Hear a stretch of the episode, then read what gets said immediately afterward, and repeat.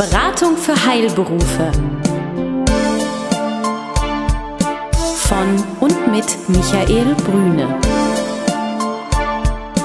Wissen, das Sie wirklich brauchen.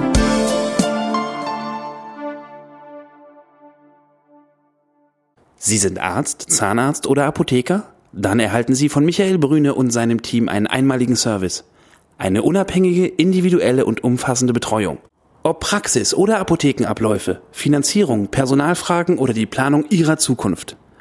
Keine Produkte, keine Provisionen und kein Fachchinesisch. Hier erwartet Sie das, was Sie wirklich brauchen. Klarheit, Transparenz und guter Rat, der Ihnen hilft. Guten Tag, meine Damen und Herren. Seien Sie herzlich willkommen zur nächsten Ausgabe des Newsletters bzw. des Podcasts der Beratung für Heilberufe. Heute sind wir in Berlin unterwegs, wie so häufig, und sind bei Herrn Ludwig. Aber vielleicht, Herr Ludwig, äh, sind Sie lieb und äh, stellen sich einmal kurz selber vor. Ja, schönen guten Tag. Mein Name ist Ludwig. Ich bin also Rechtsanwalt in der Kanzlei Hermann Elbi Rechtsanwälte. Wir sind eine überwiegend überregional äh, tätige Kanzlei, die sich eben auf den Bereich der Insolvenzverwaltung spezialisiert hat. Besondere Branchenkenntnisse weisen wir also durchaus unter anderem in den Insolvenzverfahren über das Vermögen von Heilberufen und äh, Apotheken vor, äh, wo wir uns also seit mehreren Jahren darauf spezialisiert haben. Ich selbst mache Insolvenzverwaltung seit zwölf Jahren und habe also schon das ein oder andere größere Insolvenzverfahren auch in diesem Bereich begleiten dürfen. Unser Ansatz ist es immer äh, letztendlich irgendwo die Sanierung des Unternehmens, was wir also haben, in den Vordergrund zu stellen sind natürlich auch durch die Gegebenheiten, die das Insolvenzverfahren uns mitgibt, Klammer auf bestmögliche Gläubigerbefriedigung, Klammer zu, auch an der Stelle gebunden. Nichtsdestotrotz verstehen wir uns als moderne Insolvenzverwalter, die den Sanierungszweck auch in den Vordergrund stellen und an der Stelle dann versuchen, das Bestmögliche herauszuholen, um gut gehende äh, Unternehmen und auch Praxen entsprechend wieder auf die richtige Bahn zu führen. Ja, das ist ein spannendes Thema. Insolvenz hört sich ja, wir hatten es ja schon im vorgehenden Interview auch, ist ja so ein böses Wort. Also das macht vielen Angst. Äh, das hat was zu tun vielleicht mit Scheitern oder dem Gefühl von Scheitern, es nicht geschafft zu haben, ähm, im sozialen Umfeld, im familiären Umfeld und so ein ganz klein bisschen konnten wir vielleicht auch schon die Angst nehmen oder nochmal klarer zu machen, worum geht es eigentlich. Und ein insolventer Tatbestand ist ja eigentlich immer, wenn ich nicht mehr in der Lage bin, meine fälligen Rechnungen zu bezahlen. Das ist zwar noch nicht der rechtliche Zustand eingetreten, aber zumindest ist das mal der Tatbestand, über den ähm, man sich dann Gedanken machen muss, wenn ich nicht mehr in der Lage bin, meine Rechnungen zu bezahlen, also die dann fällig sind an der Stelle. Ähm, was ist jetzt? Und äh, das ist vielleicht den Zuhörern noch nicht so ergangen, aber ich glaube, jeder kennt einen, wo man schon mal irgendwie gehört hat, da ist es schwierig geworden. Und äh, da Sie ja eine große Profession im Bereich auch der Ärzte haben, haben wir einfach mal so gedacht, es gibt vielleicht, und das nicht so ganz aus der Hand gezaubert, Ärzte, die Immobilien haben. Meine Damen und Herren, die zuhören, vielleicht kennen Sie das auch, Ärzte, die Immobilien haben und vielleicht auch Immobilien haben äh, bei einer wunderbar gehenden Praxis, die aber trotzdem die Gesamtliquidität immer ein bisschen beeinflussen, deutlich beeinflussen, äh, wo die Liquidität an der einen oder anderen Stelle auch stark eingeschränkt ist, weil die Immobilien nicht so laufen, nicht so rentieren, wie das ursprünglich mal gedacht war. Und äh, haben Sie solche Fälle schon mal gehabt? Haben Sie sowas schon mal begleitet, Herr Ludwig? Also die Wahrnehmung, die wir in den letzten Jahren äh, auch aus Insolvenzverwalter-Sicht gemacht haben, die wir ja uns ja immer mit den Ursachen einer Insolvenz zunächst beschäftigen müssen. Das ist also quasi eine unserer ersten Aufgaben, die wir als Insolvenzverwalter vorzunehmen haben, wenn wir den Auftrag vom Gericht bekommen. Dann haben wir im Prinzip zunächst drei Fragen zu beantworten. Wir müssen beantworten, ist der äh, jeweilige Insolvenzschuldner, das ist also quasi der juristische Begriff dafür, der kann also tatsächlich ein Arzt sein, der kann ein Apotheker sein, der kann auch äh, jedes andere Rechtssubjekt sein, das kann auch juristische Person sein. Es muss festgestellt werden, ist der Insolvenzschuldner insolvenzreif. Das heißt, im Falle von natürlichen Personen ist er zahlungsunfähig. Das ist genau das, worauf Sie vorhin hingewiesen haben. Zahlungsunfähig ist man im Prinzip, äh, wenn man merkt, dass man nicht mehr seine Rechnung bezahlen kann. Besser könnte ich sozusagen nicht definieren, auch wenn die juristische äh, Definition wie so oft eine viel kompliziertere ist.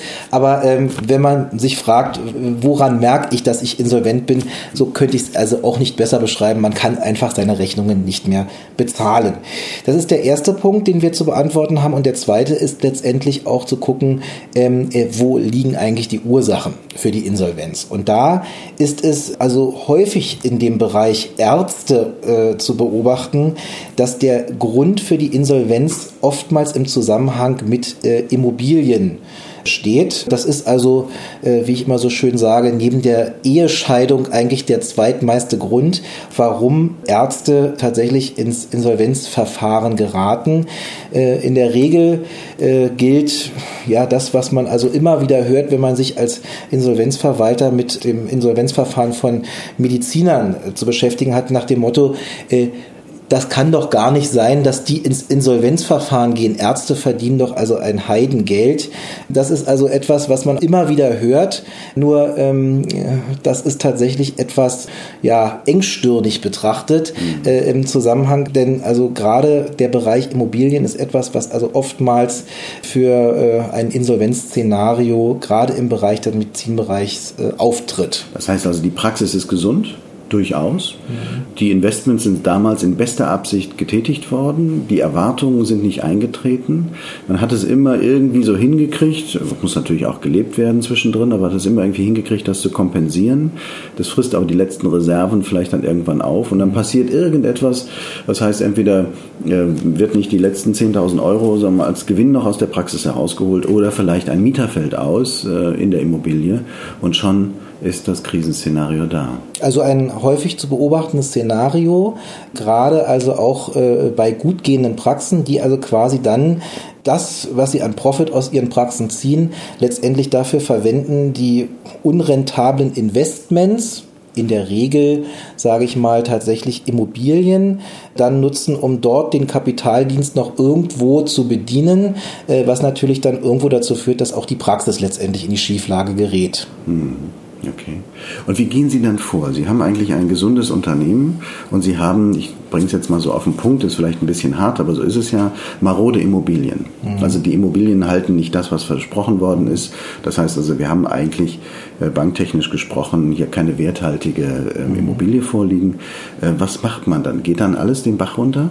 Also ich sage mal so, wir haben im Insolvenzverfahren die wunderbare Möglichkeit, die Sanierung von insolventen Unternehmen dadurch herbeizuführen, dass wir einfach die unrentablen Betriebsteile schlicht und einfach abschneiden. Mhm. Das heißt, wir können wunderbar an der Stelle die Sanierung dadurch herbeiführen, dass wir im Prinzip das alles, was unrentabel ist, liquidieren unter Erhalt der rentablen Betriebsteile. Mhm. Heißt, spiegelbildlich auf den äh, Bereich der insolventen Arztpraxis, äh, die ja quasi nicht insolvent ist, weil sie selber unrentabel ist, sondern weil äh, schlicht und einfach außerhalb der Praxis die Verbindlichkeiten entstanden sind, dass wir Folgendes machen. Wir führen die rentable Arztpraxis gemeinsam mit dem Arzt im eröffneten Insolvenzverfahren fort und lassen alles das, was letztendlich Ursache für die Insolvenz ist, sprich die äh, maroden oder unrentablen Vermögenswerte, in unserem Beispielsfall die Immobilien, dort im Insolvenzverfahren hängen. Wir verwerten die möglicherweise in Absprache mit den Grundpfandgläubigern, was sagen wir mal im eröffneten Insolvenzverfahren deutlich einfacher ist als noch in der außergerichtlichen Sanierung und versuchen also quasi den Arzt wieder auf das zu reduzieren, was ihn ausmacht und wo er, sage ich mal, seine ja, Expertise hat, nämlich seine Arztpraxis. Und es gibt also diverse Fälle, die wir halt betreut haben, wo also Arztpraxen, die durch Insolvenzursachen in die Krise geraten sind, die also außerhalb der Arztpraxis liegen, dass wir die durchaus saniert haben und auch wieder erhalten haben und, sage ich mal, wieder äh, tatsächlich wieder auf ein geordnetes äh, wirtschaftliches äh, Maß dann wieder hergestellt haben. Nochmal so ein praktisches Beispiel. Wir haben eine Arztpraxis, die macht einen Überschuss von, von 100.000 Euro. Es sind ähm, betriebliche oder praxisbezogene Verbindlichkeiten da für Investitionen und äh, sonstige Dinge von 200.000 Euro. Die können aus den 100.000 Euro inklusive Lebenshaltung auch bedient werden und alles ist erstmal gut. Äh, jetzt gibt es aber auf einmal ein Immobilienvermögen, äh, was zumindestens, ob es Vermögen ist, wissen wir noch nicht. Ein gewisses Vermögen ist sicherlich da, aber zumindestens Schulden bestehen in der Größenordnung von, äh, sagen wir mal, 750.000 Euro. Diese 750.000 Euro können nicht bedient werden. Also mhm. es ist reines Privatvermögen bei der Immobilie. Es entsteht laufend eine Unterdeckung, mal jährlich von 40.000, 50.000 Euro mittlerweile und äh, die können einfach nicht mehr aus dem laufenden Cashflow, wie wir sagen, eben aufgefangen werden. Äh, dann könnte man sagen, Praxis selber ist gesund und kann ihre Verbindlichkeiten auch tragen, sollte sie dann auch tun. Und das, was unrentabel ist in Form von Immobilien, würden sie von den Vermögenswerten her und auch von den Verbindlichkeiten her sozusagen isolieren, herausschneiden. Ähm, für mich die Frage, wer ist denn dann insolvent? Ja, äh, das ist ein äh, wunderbares Thema, ähm, was also immer wieder an uns herangetragen wird und wo wir also immer tatsächlich wieder für große Überraschung sorgen, wenn wir dort tatsächlich erklären, was Insolvenzrecht in dem Zusammenhang eigentlich bedeutet. Um die Frage mal konkret zu beantworten. Im Falle von natürlichen Personen und sagen wir mal so, bei den Ärzten, die wir zum großen Teil haben, sind es noch natürliche Personen. Das Thema MVZ wollen wir jetzt mal noch kurz beiseite schieben. Das können wir vielleicht nachher nochmal besprechen. Aber ähm, bei der normalen natürlichen Person, bei dem Unternehmer, der also noch im klassischen Sinne seine Arztpraxis führt, ist es so, ähm, dass natürlich das Subjekt des Insolvenzverfahrens, der Insolvenzschuldner, eine natürliche Person ist. Der Arzt, der selbstständige Arzt verfügt als natürliche Person über Privatvermögen, er verfügt aber auch über betriebliches Vermögen, seine Arztpraxis und er verfügt möglicherweise über Sondervermögen, etwaige Immobilien. Das Dilemma ist, die natürliche Person haftet natürlich immer voll mit ihrem gesamten Vermögen. Das heißt, im Insolvenzverfahren, allein von der Aktivseite, sind zunächst erstmal alle Vermögenswerte, die der insolvente Arzt besitzt. Das heißt aber nicht, und das ist immer das Missverständnis, was sag mal so dazu beiträgt, dass also der Sanierungsgedanke am Insolvenzstandort Deutschland sich noch nicht so sehr durchgerungen hat, weil wir möglicherweise dort in der Denke oft noch in den Zeiten der Buddenbrocks verhaftet sind, dass Insolvenz gleichbedeutend ist mit einem wirtschaftlichen Aus. Und zwar nicht nur im Moment, sondern für alle Zeiten. Dieses Missverständnis herrscht leider bedauerlicherweise noch äh, fort und führt dazu, dass viele Leute dieses Sanierungsinstrument äh, Insolvenzverfahren nicht so verwenden, wie es eigentlich gedacht ist. Denn heutzutage bedeutet modernes Insolvenzrecht nicht mehr das Aus, äh, sondern eigentlich eher ist es eher als Chance zu begreifen, sich zu entschulden. Und das kann eben im Falle der Selbstständigen dazu führen, dass der Arzt durchaus auch im eröffneten Insolvenzverfahren in der Lage ist oder in die Lage versetzt wird, seine Arztpraxis wieder mit wirtschaftlichem Erfolg fortzuführen. Es setzt voraus, dass Sie einen Insolvenzverwalter haben, der irgendwo natürlich entsprechend Branchenkenntnisse besitzt, der sicherlich auch als Ihr wirtschaftlicher Begleiter und nur so ist er an der Stelle zu verstehen, denn ein Insolvenzverwalter ist in der Regel jemand, der nicht selbst Arzt ist, sondern in der Regel Jurist oder Betriebswirt oder Steuerberater, der also quasi, sagen wir mal, von dem operativen Geschäft eines Arztes tatsächlich nichts versteht. Aber der zumindest Branchenkenntnisse haben sollte, wenn es darum geht, äh, das Management der jeweiligen Praxis zu führen. Das heißt also, auch wenn der Arzt im Insolvenzverfahren haftet mit seinem gesamten Vermögen, heißt das nicht, dass sein gesamtes Vermögen auch tatsächlich unter den Hammer kommt, das heißt liquidiert wird, sondern es muss ihm auch ermöglicht werden, und das ist auch in der Regel mit dem Gedanken, den das Insolvenzrecht trägt, nämlich die bestmögliche Gläubigerbefriedigung zu vereinbaren, dass man sagt, der Arzt kann natürlich nur dann zum Wohle seiner Gläubiger entsprechende äh, Vermögenswerte schaffen, wenn seine Praxis auch weiterhin rentabel fortgeführt wird.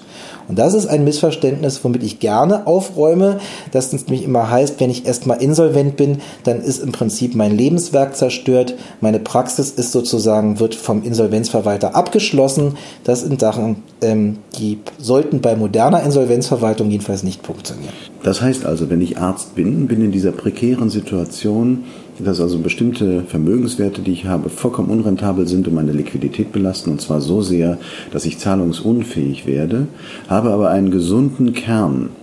Dann kann ich quasi diesen kranken Teil abschneiden, gehe voll in die Insolvenz, also das heißt, ich als Arzt bin natürlich insolvent, aber der Insolvenzverwalter hat die Möglichkeit zu sagen, wir separieren das Ganze, wir halten den Kern frei, den kannst du weiterführen, bedienst aber dann die Verbindlichkeiten im Rahmen einer, und das wäre jetzt die Frage, wie wäre da die Vorgehensweise, denn da müssen ja sicherlich die Gläubiger für gewonnen werden, dass sie das gut finden, oder? Ja, sicherlich ist das Insolvenzverfahren ist ein Gläubigerverfahren. Der Insolvenzverwalter ist letztendlich in erster Linie der Anwalt der Gläubiger. Nichtsdestotrotz sind natürlich Insolvenzverfahren von natürlichen Personen immer so zu verstehen, dass man natürlich nur dann den Willen der Gläubiger erfüllen kann, wenn man sozusagen auch versteht, was den Geschäftsbetrieb oder was die Vermögenswerte, die Praxis des Insolvenzschuldners tatsächlich ausmacht geht man dort an die Stelle ran und sagt, ähm, man versucht diese in die Schieflage geratene Praxis dahingehend zu verstehen, dass man einfach guckt, wo liegen die Ursachen für die wirtschaftliche Krise, dann ist es so, dass man oftmals merkt, dass die Ursachen für die wirtschaftliche Krise in der Regel nicht in der Arztpraxis an sich liegen, sondern tatsächlich, so wie ich es vorhin beschrieben habe, von außerhalb kommen. Und dann ist es so, Sicherlich muss man die Gläubiger dafür gewinnen, eine Arztpraxis im eröffneten Insolvenzverfahren fortzuführen. Aber soweit jedenfalls dann entsprechend die Rentabilität auch vorhanden ist und die Rentabilität auch dazu führt, dass über den pfändungsfreien Selbstbehalt, der jedem auch im Insolvenzverfahren befindlichen Schuldner tatsächlich zusteht, auch äh, Beträge erwirtschaftet werden, die den Insolvenzgläubigern zugutekommen, dann sollte es also einem Insolvenzverwalter in der Regel auch gelingen, die Gläubiger dafür zu gewinnen. Und da kommt umso mehr natürlich zum Tragen, dass man an der Stelle äh, tatsächlich mit jemandem zusammenarbeiten sollte, der über die entsprechenden Branchenkenntnisse verfügt. Denn nur der wird es dann auch verstehen, an der Stelle den Insolvenzgläubigern zu vermitteln, warum dort, sage ich mal, auch eine Arztpraxis plötzlich im Insolvenzverfahren ist, obwohl sowas ja aufgrund der allgemeinen Auffassung nicht passieren dürfte. Ja, ja. Also ich denke, die äh, Mandanten werden ja durch die Gerichte zugewiesen und da ist natürlich auch wichtig, dass die wissen, wer hat welche Spezialität. Wenn ich jetzt nochmal überlege, ich bin insolvent, ich kann die Krankenteile, kann ich separieren. Das heißt aber, meine Mitarbeiter wissen trotzdem, dass ich insolvent bin, weil das Insolvenzverfahren wird ja eröffnet. Es gibt ein ganz normales Gespräch, auch natürlich in der Praxis, aber auch relativ schnell Sicherheit, glaube ich, wenn sie dann wissen, in welche Richtung soll das Ganze gehen. Die Erfahrung in dem Bereich lehrt, dass Mitarbeiter in der Regel auch wenn das also viele Arbeitgeber nicht wahrhaben wollen, ein sehr genaues Gespür dafür haben, ob der Arbeitgeber in wirtschaftlichen Schwierigkeiten ist oder nicht. Oftmals habe ich schon mit Arbeitnehmern gesprochen in äh, Insolvenzverfahren, weil wir natürlich auch immer natürlich selbstverständlich immer gemeinsam mit dem Arbeitgeber selbst das Gespräch mit den Arbeitnehmern suchen, um möglicherweise auch Vertrauen, was in der Vergangenheit durch irgendwelche Gründe irgendwo äh, gelitten hat, wiederherzustellen. Ähm, das ist also immer etwas, was ich also immer mache. Ich führe, wenn so ein Fall hierher kommt, äh, zunächst natürlich ein ausführliches Gespräch mit dem Insolvenzschuldner selbst, frage auch immer, wie das Verhältnis zu den Arbeitnehmern ist, weil natürlich das Thema Arbeitnehmer ein ganz sensibles ist. Ohne unsere Mitarbeiter äh, sind wir Selbstständigen in der Regel aufgeschmissen, weil die uns einfach natürlich bei der täglichen Arbeit, die wir zu verrichten haben, weil es gehen unterstützen.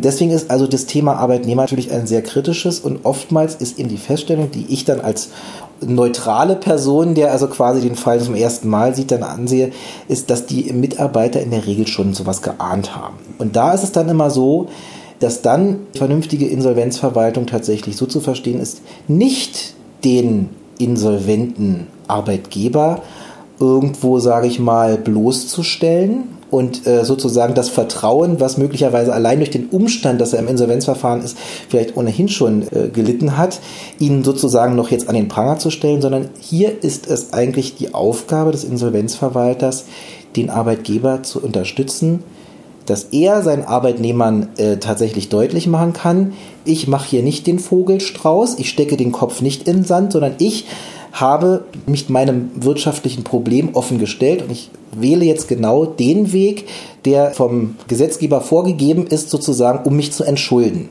Und diese Offenheit, mit dem Thema umzugehen, ist nicht nur im Bereich der Arbeitnehmer, sondern mit sämtlichen Vertragspartnern ein guter Weg, Vertrauen wieder zu gewinnen und sich tatsächlich wieder in eine Sanierung zu begeben. Und das ist also eine Erfahrung, die wir immer wieder machen. Es gibt wirklich in der Regel selten Arbeitnehmer, die das und auch andere äh, Beteiligten Insolvenzverfahren, die das nicht honorieren, sondern dann der Stelle ist Offenheit tatsächlich ein wunderbarer Weg, wieder aus der Krise herauszukommen. Also ist es so, wie Sie das Insolvenzverfahren auch beschreiben, ist es auch ein Rehabilitationsverfahren. Wenn Sie sagen, die Menschen äh, spüren das sowieso und die Antennen sind ja viel feinfühliger, als man das manchmal äh, glauben mag. Äh, die Menschen spüren das sowieso. Und ich habe die Möglichkeit, über ein geordnetes Verfahren, über eine klare Vorgehensweise, einfach meine Dinge zu regeln und Sicherheit zu schaffen, ist die beste Möglichkeit, glaube ich, wieder seinen guten Ruf auch herzustellen. Und wichtig ist, glaube ich, dass man das reagiert wird und dann professionell reagiert wird. Und ähm, ich denke, das ist ein schöner, schöner ähm, Punkt gewesen. Ähm, da kommt mir gleich natürlich noch äh, der nächste Gedanke, äh, Herr Ludwig, wenn ich zum Beispiel daran denke, da haben Sie auch die Profession ähm, Apothekenbereich. Äh, da haben Sie Menschen, die äh, drei Apotheken zum Beispiel haben, zwei oder vier. Und ähm, ähm, ein oder zwei sind sehr rentabel und ein oder zwei sind nicht rentabel. Da würde ja das Gleiche dann auch gehen. Jetzt sind wir nicht im Bereich der Immobilie, aber auch da kann das rentable Unternehmen weitergeführt werden und das kranke Unternehmen eben abgeschaltet werden. Und das bedeutet natürlich die Insolvenz für den Apotheker dann im speziellen Falle, aber natürlich das Retten des gesunden Kerns. Ja. Und ich denke, das ist ja häufig das Lebenswerk und dafür treten Ärzte ja und auch Apotheker natürlich auch häufig an. Mhm. Ja. Also selbstverständlich. Und das ist eben, sage ich mal, der Vorteil, den ein Insolvenzverfahren gegenüber der außergerichtlichen Sanierung hat. Der Insolvenzverwalter hat natürlich immer gemeinsam mit dem Insolvenzschuldner viel mehr Möglichkeiten, sich von, sage ich mal, ja, äh, unrentablen Vermögenswerten oder unrentablen Vertragsverhältnissen zu lösen, weil eben, sage ich mal, ein Insolvenzverfahren äh, neben der bestmöglichen Gläubigerbefriedigung dazu dienen soll, Sanierung herbeizuführen, immer natürlich mit dem Ziel der bestmöglichen Gläubigerbefriedigung. Deswegen soll es dem Insolvenzverwalter quasi ermöglicht werden, sich eben von unrentablen Vermögenswerten unrentablen Vertragsverhältnis zu lösen. Und da hat der Gesetzgeber an der Stelle viele Möglichkeiten an die Hand gegeben, dass man sowas machen kann und eben tatsächlich rentable Betriebsteile erhält und damit natürlich auch spiegelbildlich letztendlich auch ähm, teilweise Lebenswerke dann eben erhält. Eins, was ich glaube ich noch so in Richtung Abschluss jetzt dieser äh, fast wunderbaren halben Stunde, die wir zusammen waren, nochmal auf den Punkt bringen möchte. Ist es denn immer so, dass ein wir haben ja diese sieben Jahre irgendwie im Kopf, das ist wahrscheinlich schon religiös geprägt, ja? Dass man nicht nur über sieben Brücken gehen muss, sondern irgendwie auch sieben Jahre das alles durchstehen muss. Die Frage ist aber, müssen es immer diese in Lettern geschriebenen Jahre sein oder kann man auch vorher rauskommen aus einem Insolvenzverfahren? Mhm. Witzigerweise höre ich das tatsächlich immer mit den sieben Jahren. Es sind sechs. Es sind mittlerweile sechs. Es waren mal sieben. Ja. ja. Zu Anfang der Insolvenzordnung waren es sieben Jahre und man war sich auch da nicht immer einig darüber, wann die sieben Jahre eigentlich begannen. Ja. Mhm. Ähm, am Anfang war es nämlich so, dass die sieben Jahre tatsächlich äh, erst begannen in dem Moment, wo das Insolvenzverfahren im engeren Sinne abgeschlossen war. Das heißt, der Insolvenzverwalter seine Arbeit getan hatte. Vermögen verwertet hatte und die Insolvenzgläubiger gemeldet hat. Ähm, das hat der Gesetzgeber natürlich dann irgendwann als unbillig empfunden, weil sozusagen natürlich der Beginn dieser Wohlverhaltensperiode dann unterschiedlich begann. Mhm. Heutzutage beginnt diese Wohlverhaltensphase von sechs Jahren mit Eröffnung des Insolvenzverfahrens. Ähm, das heißt, es ist für alle gleich. Und das muss, da haben Sie völlig recht, nicht immer sechs Jahre dauern. Es gibt durchaus Fallkonstellationen und die sind gerade im Medizinsektor nicht selten, dass es äh, äh, auch da äh, bestimmte Sanierungsinstrumente äh, gibt, die also dort äh, verwandt werden können im Insolvenzverfahren, dass man durch eine Art Vergleich, den man mit seinen Gläubigern schließt, im eröffneten Insolvenzverfahren und ähm, unter Beteiligung des Insolvenzverwalters, der in der Regel die wesentlichen äh, Verhandlungen dann auch führt, dass man dann äh, durch einen Gesamtvergleich mit seinen Gläubigern schon weitaus vorher äh, äh aus, der, äh, aus dem Insolvenzverfahren herauskommt. Das heißt also Restschuldbefreiung schon zu einem weitaus früheren äh, Zeitpunkt erlangt als nach sechs Jahren. Das kommt etwas auf die Fallkonstellation an. Aber sag mal so gerade im Medizinbereich ergibt sich sowas oft. Das läuft dann unter dem Stichwort Insolvenzplan. Mhm. Das bedeutet aber, glaube ich, höchste, wie Sie es vorhin auch geschildert haben, Herr Ludwig, und da schließt sich dann der Kreis, höchste Transparenz, Offenheit, klare Kommunikation und frühzeitig ähm, klar machen, worum es geht. Also die Möglichkeit wirklich zu haben, sich zu rehabilitieren und nicht diese ganze Leidensgeschichte durchzulaufen. Und ich denke, das ist immer ein wunderbares Beratungsgespräch, vielleicht bevor man sich auch damit äh, beschäftigt. Was ist eigentlich möglich? Wie es dann hinterher wirklich sein wird, das kann natürlich dann nur in den Gesprächen mit den Gläubigern dann wirklich nach vorne gebracht werden. Aber ich glaube, das ist schon mal ein gutes Signal, was wir heute mitnehmen. Erstmal ganz herzlichen Dank dafür. Es ist nicht alles zu Ende, wenn dieses böse Wort Insolvenz kommt. Es gibt äh, eine Chance und es gibt auch äh, dann eine Chance, die deutlich vorher liegen kann als nach den sechs Jahren äh, in der Wohlverhaltensphase. Aber es kommt immer auf die Rahmenbedingungen an. Ich danke Ihnen sehr dass wir heute zusammen sein durften. Und ich freue mich, Sie nochmal in den nächsten Wochen einmal einladen zu dürfen zu einem Folgegespräch. Sie haben vorhin so das Thema MVZ mal in den Raum gerufen. Das ist ja auch ganz, ähm, ein ganz spannender Bereich und äh, den sollten wir uns dann beim nächsten Mal anhören im Sinne der Hörer und wir besprechen im Sinne des Diskutierens. Ganz herzlichen Dank. Danke Ihnen, Herr Ludwig. Mhm. Tschüss. Besuchen Sie uns im Web Mehr Informationen finden Sie unter www.beratung-heilberufe.de